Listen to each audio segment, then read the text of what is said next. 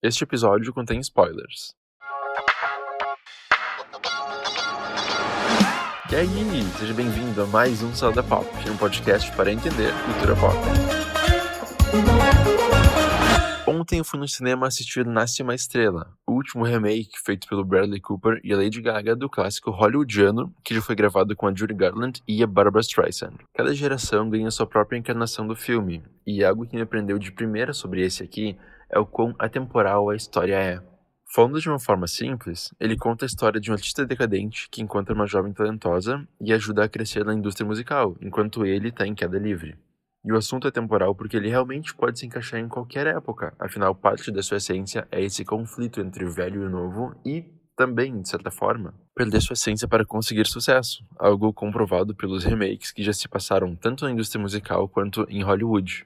Mas vamos partir para a história antes de qualquer outra coisa, né? O Jackson, feito aqui pelo Bradley Cooper, é um músico que navega entre country, indie e rock, que bebe e se drogas em excesso, tipo, muito. Numa noite qualquer, ele tá afim de beber depois de um show e vai para um bar de drag queens, onde ele encontra o Willem e a Shangela, que já apareceram em RuPaul's Drag Race, e lá ele vê a Lady Gaga, a Ellie, cantando.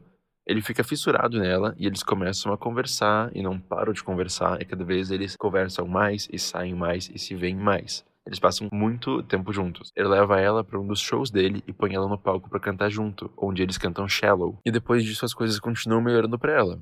Ela encontra um cara, o Raz, que consegue pôr ela ao vivo no Saturday Night Live. Ele faz álbuns com ela e ele consegue alavancar a carreira dela, enquanto o Jackson vai caindo cada vez mais. E é justo nessa parte que fica interessante. Com o passar do tempo, a gente vai vendo que o Jackson tá desprezando essa versão artística Ellie, que ele simplesmente não gosta dela e não acha que ela é tão boa quanto antes, simplesmente por ela estar tá fazendo música pop. Isso fica bem claro na hora em que ela vai pro Saturday Night Live cantar What Did You Do That, que tem uma parte sobre bunda dele. E é uma música toda coreografada, cheia de coreografia e várias pessoas junto. Mas ele nunca para pra pensar que, de repente, ela tá fazendo o que ela queria fazer desde o começo. Era isso que ela queria. Ou que ela tá sabendo jogar o jogo da indústria musical. E só um parêntese aqui, eu adoro como essa cena incendiou o Twitter, porque o pessoal não sabe se é pra gente, a audiência, curtir ou não a música. Mas, gente, a música é maravilhosa. Enfim, numa das primeiras cenas do filme, eles estão sentados no bar e ele diz para ela nunca ter medo de falar o que quiser, de ser quem ela é. Só que, de repente, ela tá falando o que ela quer e ela tá sendo quem ela é através das músicas pop mainstream que ela tá fazendo. Só que ele não sabia que esse poderia vir a ser o método dela, sabe? A gente tem claramente um contraste bem forte aqui. O Jackson é um cara rock and roll, independente, artista pequeno, que despreza toda e qualquer coisa mainstream que agrada as massas por acreditar que isso não tem mérito, não tem conteúdo nenhum, além de querer vender. Enquanto ela é mais nova, é mais jovem, ela é uma cantora que encontra uma oportunidade e vai aprendendo o gingado, o improviso da vida necessário necessário para conseguir sucesso, mas sem perder quem ela é. E isso deixa o Jackson muito pistola, muito enfurecido. O que nos traz a um questionamento e discussão bem recorrente nesses últimos anos. Música pop levada a sério. Não, eu não tô falando do Witness da Katy Perry, mas é que não é nenhuma novidade dizer que cultura pop, ou mainstream, é visto com desdém tanto por snobs quanto por pessoas indies, né? Só que essas pessoas geralmente têm uma visão muito preto e branco. Eu posso ou ser um cara pequeno e manter a minha essência, ou ser um cara gigante dentro da indústria musical e virar um fantoche. Não tem meio termo.